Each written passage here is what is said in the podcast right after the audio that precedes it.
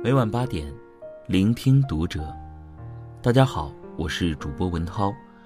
今天要和大家分享的文章呢，是来自于作者葫芦僧的。我所有的野心，就是成为我自己。关注读者微信公众号，和你一起成为更好的读者。前一段时间，网上流传出一段窦靖童剃发的视频，网友传言。窦靖童这是要赶上九零后佛系的潮流吧？对于窦靖童而言，赶潮流的说法根本不存在，因为他一直坚持的都是不从众，不活在别人的定义里。学钢琴和吉他，不上课，不看谱，弹什么曲子看心情。早早辍学组建乐队，用玩的心态面对音乐。从小到大，窦靖童总是不在意他人的眼光，只是安心活出自我。在这个时代，能够认识自我其实是一件奢侈的事情，而只有真正认识自己，才能真正实现自己的价值。日本有位医生，在一次接受采访时被问及医术高超的原因，他回答：“我觉得把人的身体切开非常有趣。”这个回答令现场观众大吃一惊。但是，这个医生之所以成为神医，正是因为他比别人都要了解自己。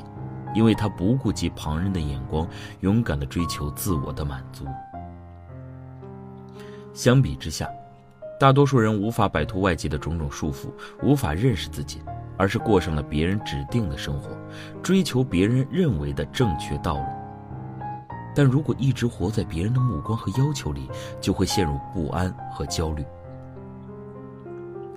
有价值的人生从来不是复制别人的生活。只有找到自己的天赋和只属于你的那条路，才能过上从容自由的生活。不要让别人对你的指定变成了限制，从而阻挡了通往成功的道路。表妹吐槽说：“现在的工作真是糟心。毕业找工作时，她比较倾向于找销售类工作。在老师的介绍下，有家公司表示愿意跟她签约，工作内容是销售心理学实验仪器，底薪三千。”加提成，入职五险一金。表妹觉得应该趁年轻多历练，开拓视野。碰壁不是问题，压力大不是问题，工资暂时不高也不是问题。所谓事在人为，关键还是在于自己。但是这份工作却遭到了家人的强烈反对。做销售有什么好？累死累活，像父母那样生活不行吗？你这样不行，将来一无所有了会后悔的。和家人沟通无果后，表妹黯然的回绝了这份工作。记得当时她叹了一口气：“唉，真想知道，五年后再看看那些在外漂泊、为了一砖片瓦打拼的人内心是什么想法。”尼采曾说过：“我走在命运为我安排的道路上，我不想走下去。”可是我又不得不满怀悲愤地走下去。很多人都说，现在的生活并不是自己想要的。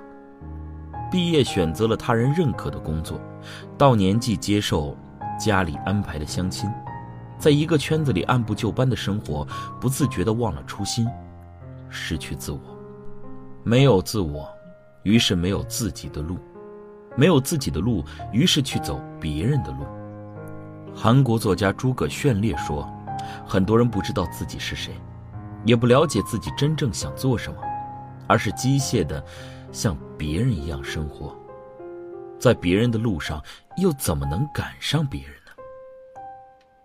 一旦没有跟上他人的步伐，就会焦躁不安，活得迷茫。所以，如果你想要的不是别人所规定的样子，请你一定要勇敢的为自己站出来，温柔的推翻这个世界。这个世界上。好看的脸蛋太多，有趣的灵魂太少。王小波被认为是当代文坛上一个特立独行的人，一个有趣的人。他曾说：“这个世界自始至终只有两种人，一种是像我这样的人，一种是不像我这样的人。”有人评论，而自他离开这二十年里，都没有再看见像他一样的人。在他生活的年代，他的作品似乎显得有些格格不入，被打上另类的标签。但是他不以为意，坚持用文字表达真实的自己。他的文字天马行空，充满个人意志。他在《黄金时代》里写道：“那一天我二十一岁，在我一生的黄金时代，我有好多奢望。我想爱，想吃，还想在一瞬间变成天上半明半暗的云。在一个荒谬的时代里，他坚持从沉闷的现实中寻找有趣的生活，对枯燥和世俗进行黑色幽默式的反抗。”自由和理性，尊严和价值，是他一生的追求，而这种追求让他遭到了来自周围的热嘲冷讽、贬损排斥，但他依旧我行我素。另一方面，他的这种反抗并不是横眉冷对千夫指，不是嬉笑怒骂，更多的是透着天真、朴实、浪漫，不媚俗。王小波告诉我们：活着就应该推翻生活的设置，勇敢做自己。然而，生活中更多的是想要设置别人生活的人，还有对被设置的生活安之若素的人。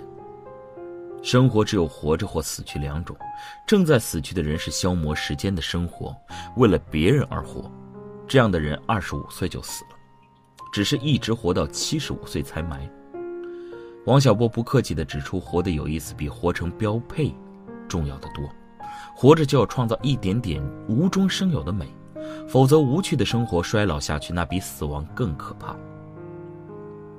单纯、有趣，正是这种特立独行的精神魅力，王小波影响了一代青年人。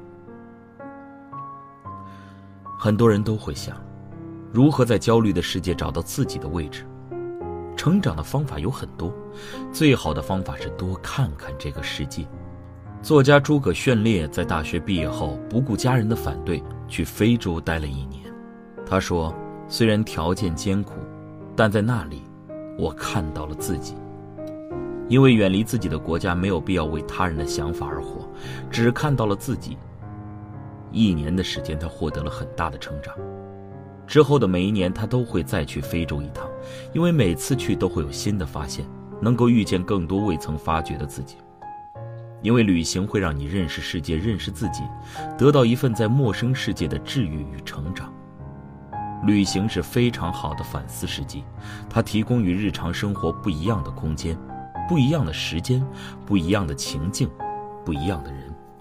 通过观察和对比进行视角切换，我们可以更容易找到自身关于生活意义的答案。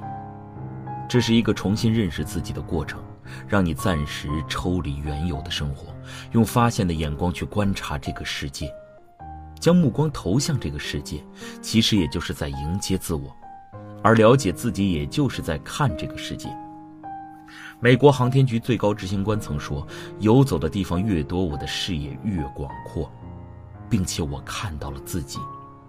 虽然你看到的是不同的旅游目的地，但你最终看到的是你自己。”回到爱开始的地方，有一段话：有人学到了独立，有人懂得了珍惜。但无论是哪一种，在旅行开始的那一刻，这些成长与失去就烙印在我们探索世界的步伐里，成为了生命。旅行不是为了离开，而是找到成长的自我。而一个不旅行、不走出家门的人，只会充满对自己的偏见。美国作家梭罗在瓦尔登湖旁边搭起木屋，开荒种地，过着与动物为邻、简朴原始的生活。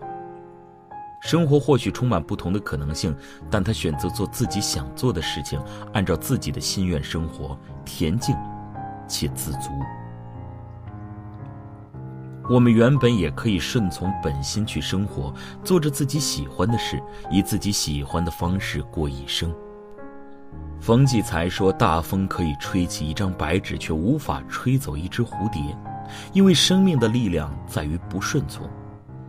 理想的人生不过是聆听内心的声音，追求自己喜欢的事情，成为自己想成为的人，按照自己喜欢的方式寻找自己想要的生活，去你梦想的方向，过你想过的生活吧。